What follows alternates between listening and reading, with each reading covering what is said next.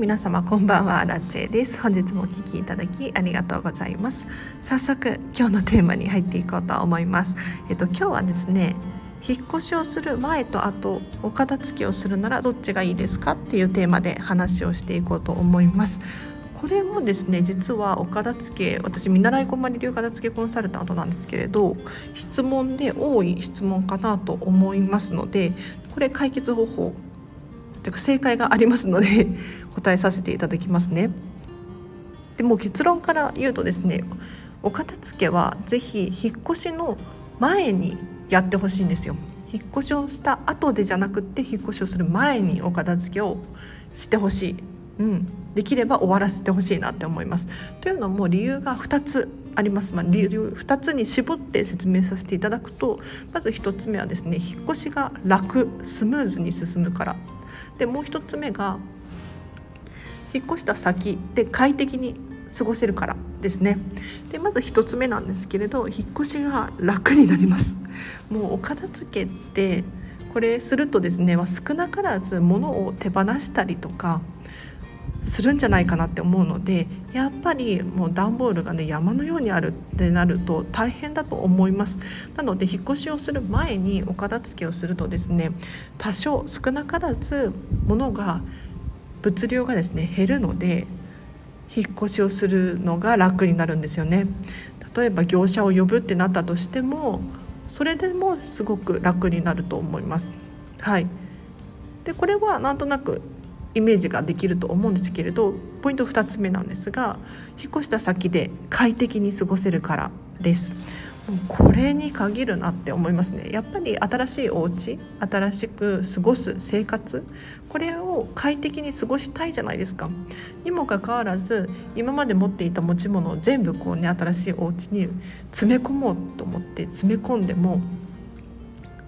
それでだとやっぱり今までと同じものを持ち込んでるのでなんかこうガラッと雰囲気が変わったりとかはしないかったりするんですよね。で私はもう年に1回くらい引っ越しをしていて 非常にわかるんですよ。結局自分の持ち物を持ち込んでいて例えば大きなね家具を持っているってなるとなんか配置は変わったけれど見た目はちょっと変わってないかもしれないなっていう現象がねたまに起こるんですよ。それだとなんか引っ越したのにもかかわらず新しいなんだろうウキウキ感というかワクワク感がなくてあれって思うんですけれどそれってもしかしたらお片付けが原因かもしれないですよね。でお片付けを終わらせてから引っ越しをするとやっぱり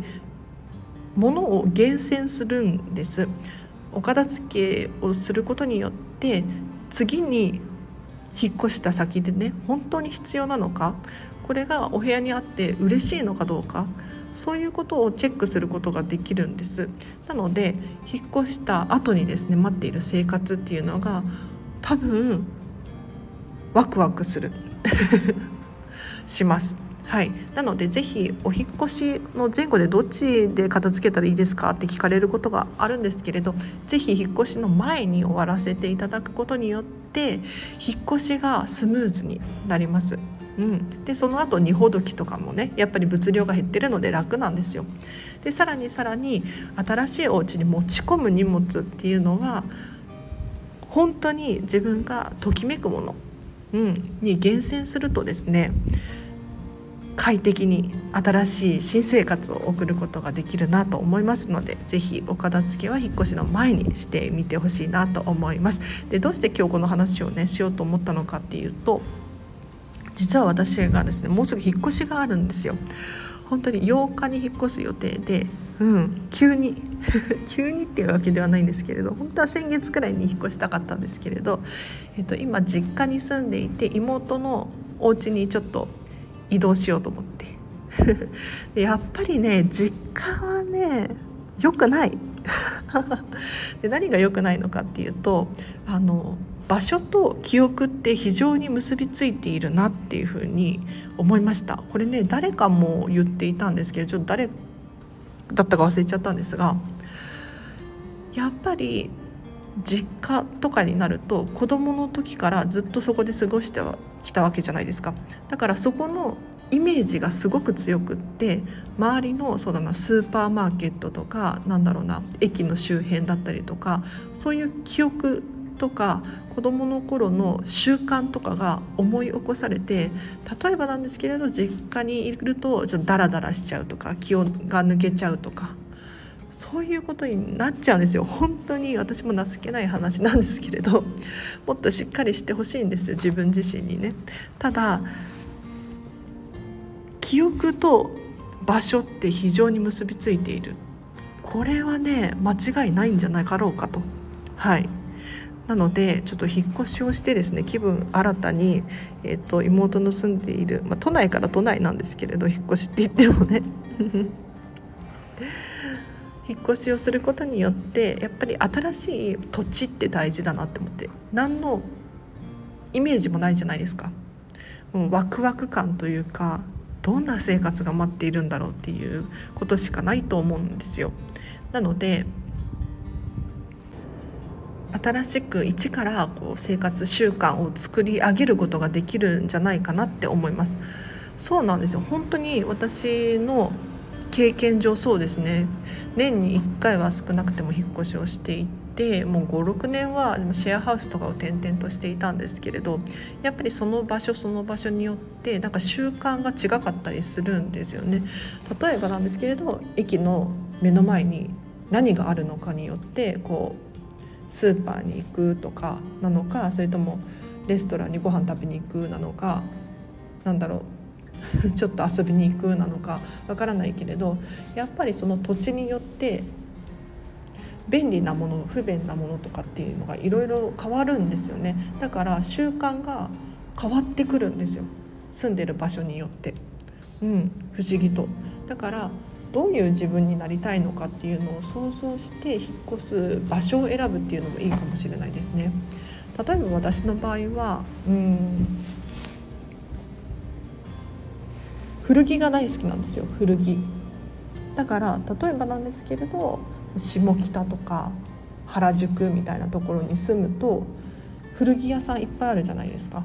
だから古着好きにとってはすごく快適な場所ですよね。一方でそうだなお子様がいるってなったら住宅地とかの方が便利だと思います。学校がある公園がある病院が近くにある。こういった理由で選ぶと思うんですよね。だからなりたい自分とかを想像して場所引っ越す場所を選んだりとか住む環境を整えたりとかすると面白いかもしれないですね。はい。あとちょっと思い出したんですけれどこんなこと言ったらちょっとひドン引きされるかもしれないですがなんか住んでいる場所によって収入が変わるよなんていう研究データがあったりするんですよ。でやっぱり収入が高いところた高土地が高いところかな。に引っ越すと収入が上がる。でこれってまあ収入があるから高い土地に引っ越せるっていうふうに思うかもしれないんですけれどそうじゃないんですって。なんかもう収入がそんなになかったとしても高い土地とかなんか周りが高そうな人が収入が高そうな人が住んでいる場所に引っ越すと自分もつられて収入が上がったりとかするんですって。でこれどうしてこんな現象が起こるのかっていうとやっぱり人って周りを気にするらしいですね。だからやっぱ少なからず周りの目を気にしていてあの人はおしゃれだなとかあの人はこういうビジネスをやっているとかそういうのが目に入ってくるとやっぱりそれなりに自分も磨きがかかるらしいんですね。だからこういった理由で住む土地を選ぶっていうのも面白いかもしれないですよね。はい。ということで今日はこの辺りにしようかなと思います。明日ちょうどお休みなので引っ越しの準備をしてで8日に引っ越しをする。っていう私のプランなんですけれどうまくいくかな。一応ミニマリストなので物は少ないんですよ。だから一応箱に詰めてねあの宅急便かなんかで送ってしまえばいいかなと思ってそうなんですね。業者とか別に頼む必要なくってそんなに荷物がないのでね。うん。あで引っ越す時のポイントとしてはなるべくあの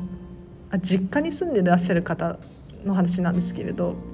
実家に物を置かない方がいいと思います。というのも自分の持ち物をこう分散させて持ってしまうと忘れちゃうんですよね人って。これ本当に不思議なんですけれど例えば、うん、お家のまあ、普通にね皆さんお家に住まわれてると思うんですけれどストックとかあちこちに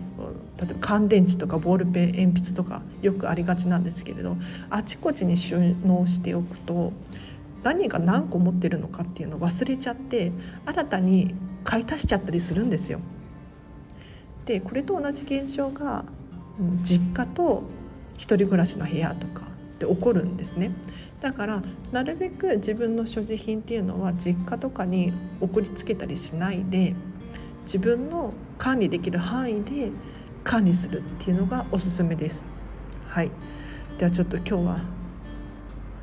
ここまでにします。なんか眠くなってきちゃった。えっと明日の朝8時半からライブ配信をしますのでぜひ皆様ご参加いただければなと思いますで何をするのかっていうとお片付けの質問に答えますっていう、えっと、ライブ配信ですなのでえっと、8時半から9時半を予定しておりますがこの間にですね是非質問があるよっていう方はコメント欄でコメントしていただくと私が読み上げてそれに答えさせていただきます。でさらに言うと、まあ、質問ないよっていう方だったりとかちょっと誰かの質問が気になるみたいな方も全然 OK で聞くだけでも本当に楽しいと思います。というのも私のライブ配信はお片付けがはかどったりとか家事がはかどったりするっていう噂が続々と届いておりますので。なので家事をやりながら朝の支度をしながらとか聞き流していただければなと思います。では皆様明日もお会いできるととっても嬉しいです。あこのチャンネルはですね見習いこんまり流片付けコンサルタントである私がもっとお片付けがしたくなるそんな理由や効果について話したりもっとお片付けの磨きをかけたいそんな方のためのチャンネルでございます。もし気になる方いらっしゃいましたら是非チャンネルフォローしていただいてまた明日ですね。はい会えるのとっても楽しみにしております。ということでこの辺りにしようかな。この辺りにします。えっと皆様明日もハッピーな一日を過ごしましょう。あらでした。バイバイ。